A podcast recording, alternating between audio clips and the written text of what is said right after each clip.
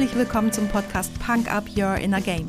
Mein Name ist Tanja Adam Häusler und hier erfährst du, wie mentale Fitness deine Borderline zwischen Job und Privatleben rockt. Oft wissenschaftlich fundiert, aber immer unterhaltsam. Versprochen.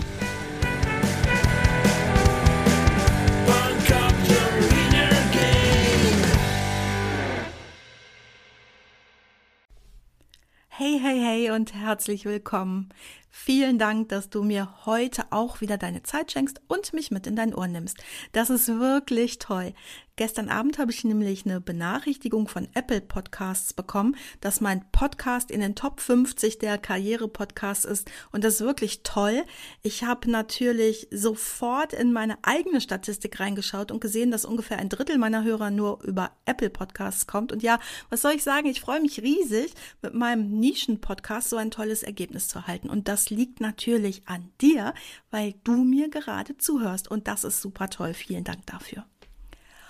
Heute ist es an der Zeit, dass ich dir mal was über das N aus dem Akronym Punk erzähle. Zur Erinnerung, Punk steht für vier essentielle Werte des Punk und meines Lebens und somit auch meiner Arbeit und ja, vielleicht auch schon bald von dir. Welche Werte sind das nochmal? Das sind P wie Persönlichkeit, U wie Ungehorsam, N wie Nächstenliebe und K wie Kreativität. Zu P wie Persönlichkeit gibt schon eine Folge, ich glaube, das ist Folge 16 oder so. Und jetzt wäre ja eigentlich das U dran, aber ganz im Sinne von Ungehorsam überspringe ich das jetzt und spreche heute über N wie Nächstenliebe. Dafür gebe ich dir jetzt mal ein Bild mit und ich hoffe, dass du dich in Zukunft genau so sehen kannst. Das ist das Bild des gütigen Königs. Stell dir einfach einen guten, gemütlichen König vor, der gütig regiert und dafür sorgt, dass es seinem gesamten Land gut geht. Menschen müssen geführt werden. Sie brauchen und wollen Führung. Und es kann ja auch nicht jeder König sein. Damit ein Königreich gut funktioniert, braucht es einen Staat mit den verschiedensten Menschen, die alle etwas beitragen auf ihre Art. Und diese Menschen haben es verdient, dass sie anständig geführt werden von einem gütigen König. Und auch der König tut gut daran, ein guter, ein gütiger König zu sein, denn wenn er sein Reich ausnimmt, auf Kosten seiner Bürger lebt, dann geht das nicht gut, jedenfalls nicht langfristig. An der Stelle danke ich meinem Schatz für das Bild des gütigen Königs, denn dieses Bild hat er mir geschenkt. Und als ich dieses Bild in meinem Kopf hatte, dachte ich rapzapp sofort an einen Menschen. Und dazu erzähle ich dir eine kleine Geschichte. Es ist Sommer 1995. Es ist irre heiß und ich bin in den allerletzten Zügen meiner Schwangerschaft. Da geht das Telefon. Ich quäl mich aus meinem gemütlichen Sessel, watschel wie eine Ente in den Flur. Handys gab's damals, glaube ich, schon, aber ich hatte nur ein Festnetztelefon. Also, ich wackelte dorthin. Mein Stiefdaddy ist dran. Was machst du? Hallo? Ja, mir geht's soweit ganz gut. Danke der Nachfrage. Ich existiere gerade so vor mich hin. Hast du also nix zu tun? Gut, hör mal, beim Kessler klappt der Wechselverkehr nicht. Ich hab dem aber versprochen, dass der heute seine Mutter zum Arzt fahren kann. Die Mama ist unterwegs. Du hast da mal eben zum Arzt zu fahren. Okay, konnte ich ja jetzt nicht Nein sagen, war ja gar keine Frage. Nee, aber im Ernst. Ich wusste, wenn er anruft, dann ist das jetzt wichtig. Ich also nochmal schnell auf die Pipi-Box und wer schwangere Frauen kennt, das ist wirklich wichtig. Dann ab in die viel zu engen Schuhe, weil du bei 34 Grad und Wasser in den Beinen echt nirgends mehr reinpasst. Eine Freude, ich sag's dir. Schlüssel geschnappt und ab zur Tür. Geht das Telefon nochmal. Die Mama ist gerade reingekommen. Leg dich wieder hin. Wie leg dich wieder hin? Ganz schön frech. Aber egal. Ich war froh. Äh, ich habe mir einen Eimer geholt, die Füße ins kalte Wasser gestellt und fertig für heute. Was war passiert? Ich bin ein Speditionskind und die Firma saß immer mit am Tisch. Ich war die Einzige, die mit Spedition nix am Hut hatte. Ich habe Pädagogik studiert. Und was glaubst du, waren das für Sonn- und Feiertage bei uns zu Hause? Immer ging's irgendwie um die Firma. Ich war damals oft stinkig deswegen. Und einmal saß Heiligabend sogar ein Fahrer bei uns am Tisch, der wollte einfach nicht gehen. Der hatte kein Problem, der wollte einfach nicht gehen. Der fand es wahrscheinlich gemütlich oder zu Hause wurde der Tannenbaum geschmückt, ich weiß es nicht. Kurz nach dunkel ist er dann doch verschwunden und ich fand das richtig doof. Ich habe aber eins gelernt. wir kümmern uns umeinander. Immer, egal wer, egal was. Es gibt eine Lösung und zwar von dem mit der Verantwortung, von dem mit dem Weitblick, mit den persönlichen Ressourcen, sich auch kümmern zu können, eben vom gütigen König. Ich habe eine Bitte an dich. Wenn du Menschen führst, dann sei ein gütiger König. Gerne streng, aber immer gerecht.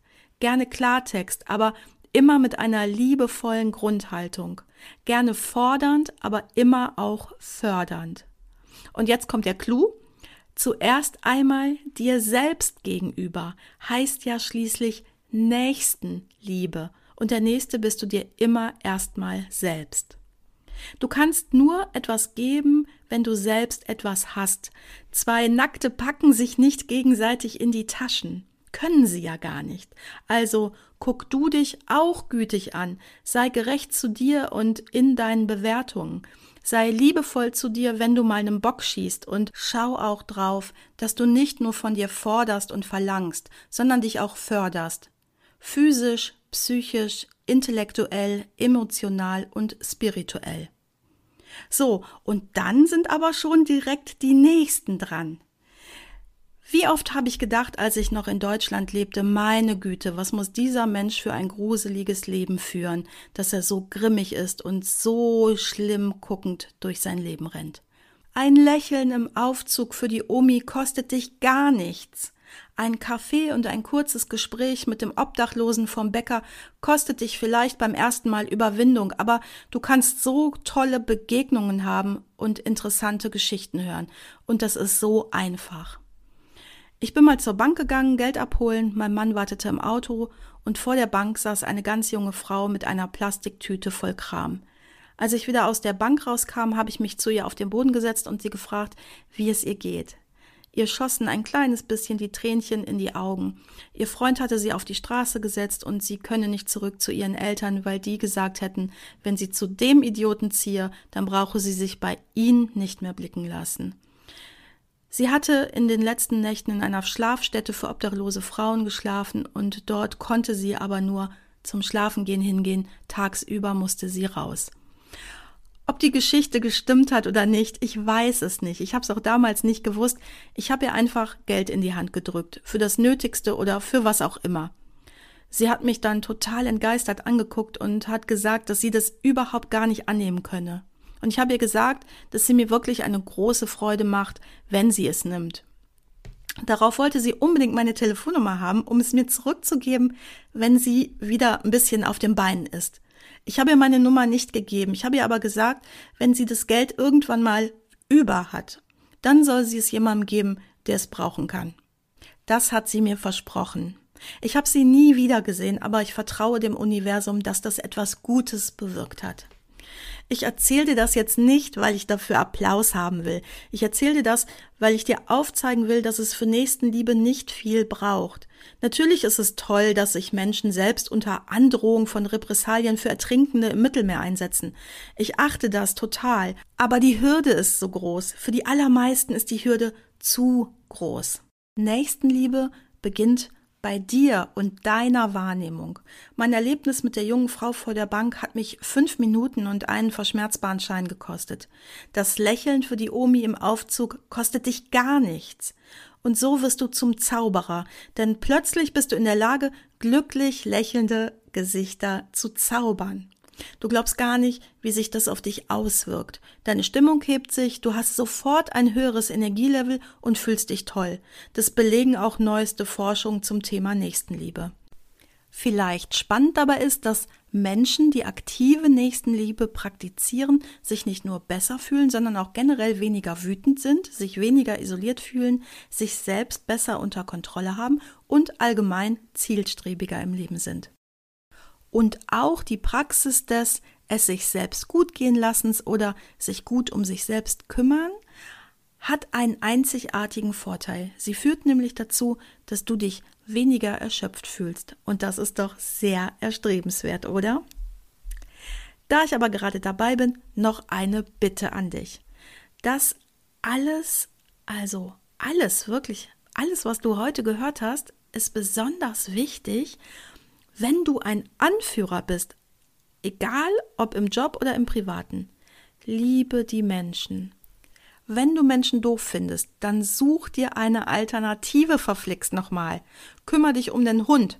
Und wenn du auch keine Tiere magst, dann leg dir eine schöne Steinsammlung zu. Das ist total okay. Aber führe keine Menschen. Bitte. Du versaust sie dann. Interessanterweise kumulieren ja gerade in Berufen, wo man denken sollte, ha, da muss jemand aber eine besondere Liebe für Menschen haben, da kumulieren solche Menschenhasser oder sogar Sadisten, das glaubst du gar nicht, aber ich kann dir da Geschichten erzählen, Wahnsinn.